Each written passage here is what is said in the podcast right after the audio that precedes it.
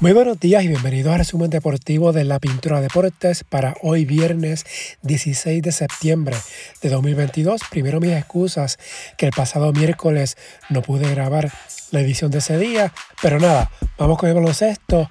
Hoy en Eurobasket se juegan las semifinales. Polonia que eliminó al campeón Eslovenia, se estará midiendo ante Francia a las 11 y 15 de la mañana. Francia ha sobrevivido a los primeros dos juegos de esta segunda ronda en octavos de final. Le ganó en tiempo extra a Turquía, también en tiempo extra ante Italia en cuartos de final.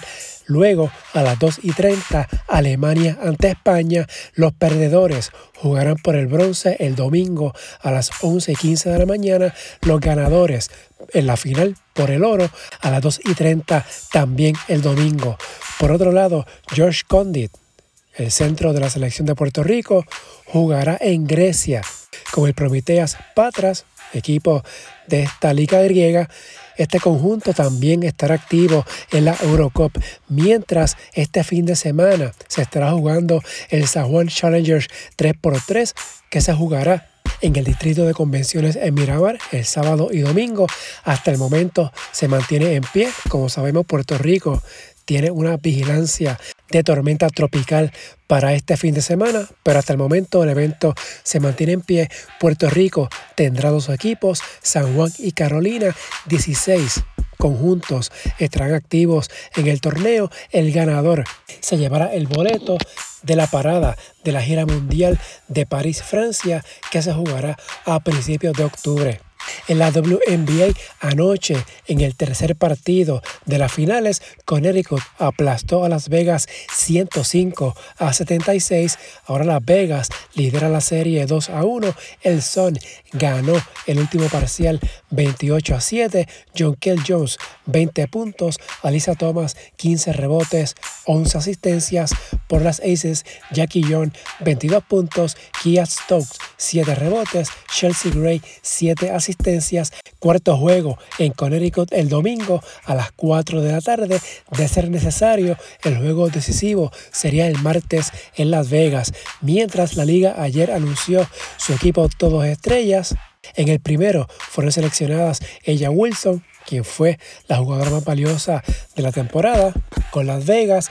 También fue escogida Vera Stewart de Seattle, Candice Parker de Chicago, Kelsey Plum de Las Vegas y Skylar Diggins Smith de Phoenix.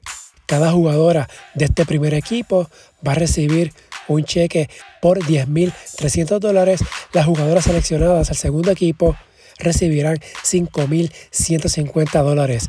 En la NBA, Jam Nahafi, vicepresidente y dueño minoritario de los Suns de Phoenix, está pidiendo la renuncia del dueño mayoritario Robert Sarver, según indicó ayer jueves en una carta enviada a los empleados del equipo en la cual sostiene que la franquicia tendrá cero tolerancia a conductas racistas y misógenas en el lugar de trabajo. Durante esta semana, la NBA suspendió al dueño de los Suns Robert Sarver por un año y lo multó por 10 millones de dólares luego que una investigación concluyera que él había cometido lo que la liga llamó mala conducta en el trabajo y deficiencias de organización.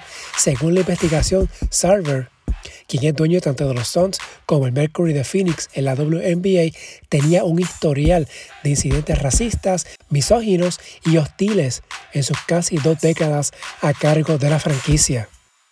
En el tenis, Roger Federer anunció ayer su retiro del tenis profesional a los 41 años, luego de una serie de cirugías de rodillas, poniendo fin a una carrera en la que conquistó 20 títulos de Grand Slam terminó cinco temporadas en la cima del ranking mundial y ayudó a crear una era dorada del tenis masculino con sus rivales Rafael Nadal y Novak Djokovic.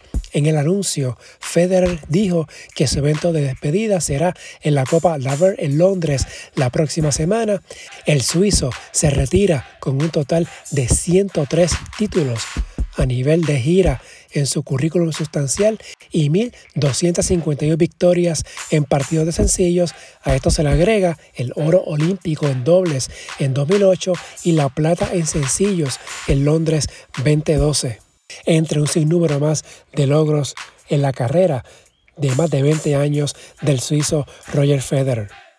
En el béisbol, el pasado miércoles, Adam Wainwright y el boricua Yadier Molina jugaron de inicio su encuentro número 325, estableciendo una nueva marca para una misma batería en la historia de las grandes ligas. Ayer jueves se conmemoró el día de Roberto Clemente. Los Mets vencieron a Pittsburgh 7 a 1 antes de este juego. Las grandes ligas tuvo una ceremonia especial en el City Field en Nueva York, en este partido, Francisco Lindor sacudió su jorrón 24 de la campaña, se fue de 5-1 con tres remolcadas, una anotada. Minnesota le ganó a Kansas City 3-2. Carlos Correa, su jorrón 21 se fue de 2-1 con una anotada, una remolcada. José Miranda de 4-0, al igual que MJ Meléndez de los Reales. Cincinnati le ganó a San Luis 3-2. Alexis Díaz se apuntó su séptimo salvado de la campaña. Yadir Molina en blanco en tres turnos. Tampa Bay le ganó a Toronto 11 0. Los Rays hicieron algo inédito en las grandes ligas al colocar de inicio en su alineación a nueve peloteros latinoamericanos, los nueve jugadores de posición de los Rays que comenzaron el encuentro justo en el día de Roberto Clemente provenían de cinco países distintos, Colombia, Cuba, México, República Dominicana y Venezuela. En nota del béisbol, el sindicato de peloteros de grandes ligas se convirtió el miércoles en el representante gremial de más de 5.500 jugadores de las menores, lo cual completó una campaña veloz de los deportistas por organizarse que alcanzó su objetivo en apenas 17 días. Los peloteros de las ligas menores, algunos de los cuales ganan tan solo 10.400 dólares por temporada, negociarían un contrato colectivo inicial durante el receso previo a la próxima campaña. A nivel local, la Federación de Béisbol de Puerto Rico ya ha entrevistado a tres candidatos al puesto de gerente general de la selección de Puerto Rico para el Clásico Mundial del próximo año. El pasado lunes, Eduardo Pérez renunció a su puesto como gerente general por diferencias con el presidente federativo José Aquiles. Ayer jueves estaba supuesto a anunciarse el cuerpo técnico, incluyendo a Javier Molina como dirigente, pero la conferencia fue propuesta hasta nuevo aviso. En el voleibol masculino, ayer inició la temporada, Yauco le ganó en cinco parciales a Mayagüez, Carolina superó en cinco parciales a Naranjito. Para hoy viernes, Yauco se enfrenta a Guaynabo. En el boxeo, mañana sábado, será la trilogía entre Canelo Álvarez y Gennady Golovkin. El combate será en el T-Mobile Arena en Las Vegas, mismo escenario de las primeras dos peleas entre ambos en el 2017. El pleito terminó en un empate. En el 2018, Canelo ganó por decisión mayoritaria. En el fútbol, este fin de semana, acción en las principales ligas europeas. En España, el sábado, Barcelona, que está segundo, se enfrenta al Elche. El domingo, Real Betis ante Girona, Osasuna ante el Getafe. Real Betis y Osasuna comparten la tercera casilla con 12 puntos, mientras el líder Real Madrid con 15 unidades se enfrenta al Atlético en derby de la capital Karim Benzema está en duda por el Madrid, por el Atlético. Antoine Griezmann estará de suplente nuevamente y podría ver limitados sus minutos a la última media hora debido a una disputa entre el Atlético y el Barcelona por su contrato a préstamo. En Inglaterra habrá varios partidos este fin de semana. El Tottenham, que comparte la segunda casilla con el Manchester City, con 14 puntos cada uno, se enfrenta al Leicester el City se enfrenta a Wolverhampton. El domingo, el líder Arsenal se enfrenta a Brentford. En Francia, El domingo, el PSG ante Lyon, Marsella ante Stade René en Alemania. El sábado, el Bayern de Múnich, que está tercero en un triple empate, se enfrenta al Augsburg. El domingo, el líder, Unión Berlín, ante Wolfsburg. Y Freiburg, que está segundo, se enfrenta ante Hoffenheim. En Italia, que hay un triple empate por el liderato entre Napoli, el Atalanta y el Milan, los tres con 14 puntos. El domingo se enfrenta el Napoli ante el Milan, el Atalanta ante el Roma. Esta semana, por otro lado, se jugó la segunda fecha de la Champions. El Napoli, el Club Brock, el Bayern de Múnich, el Sporting CP, Real Madrid, Manchester City, el PSG y el Benfica, todos con seis puntos luego de dos fechas. Ayer jueves en la Europa League, el Manchester United le ganó 2-0 al Sheriff Tiraspol, Cristiano Ronaldo anotó el primer tanto de su carrera en la Europa League.